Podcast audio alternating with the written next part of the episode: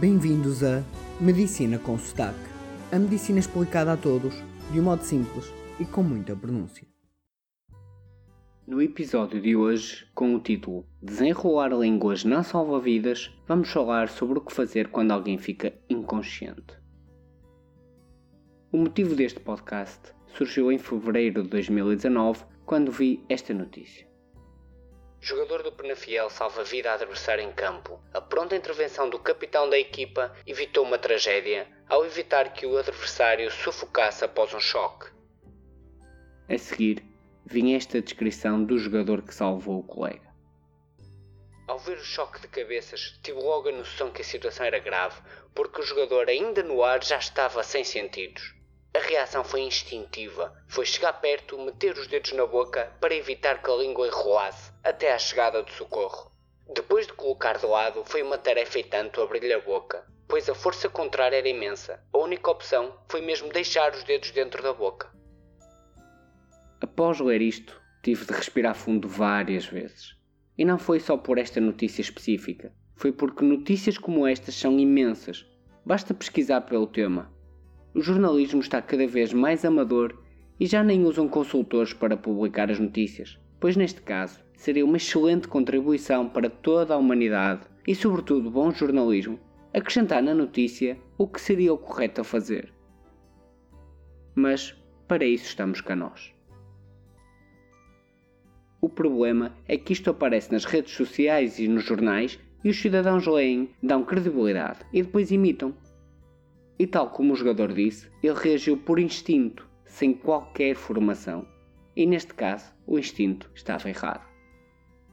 Qualquer um de vocês que tenha feito um curso de suporte básico de vida, que dura apenas 4 horas e nem 50 euros custa, sabe o que fazer a uma vítima inconsciente. Devemos primeiro ver se está mesmo inconsciente, através de um estímulo verbal e tátil, ou seja, perguntamos se está tudo bem enquanto abanamos a zona dos ombros da pessoa. Se ela não responder, não fizer nenhuma reação, está inconsciente e vamos ver se respira através do chamado voz, ver, ouvir e sentir, que feito corretamente envolve uma manobra chamada permeabilização da via aérea.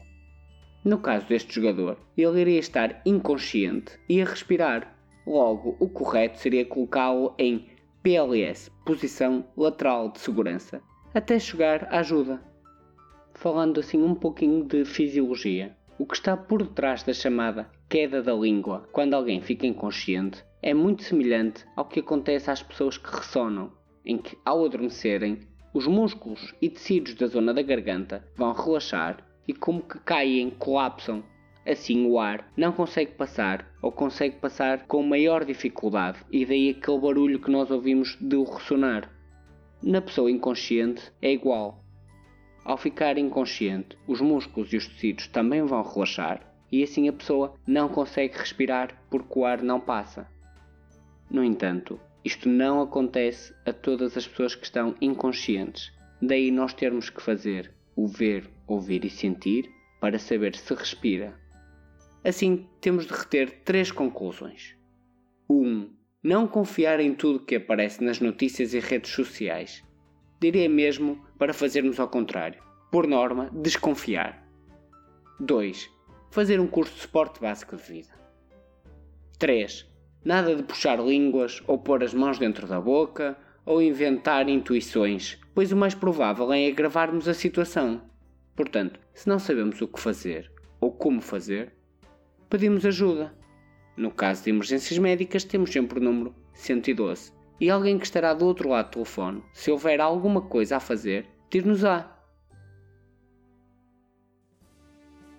Já sabem, partilhem as vossas opiniões sobre o tema para medicinaconsotaque.gmail.com E já agora, o que fazer quando alguém se engasga?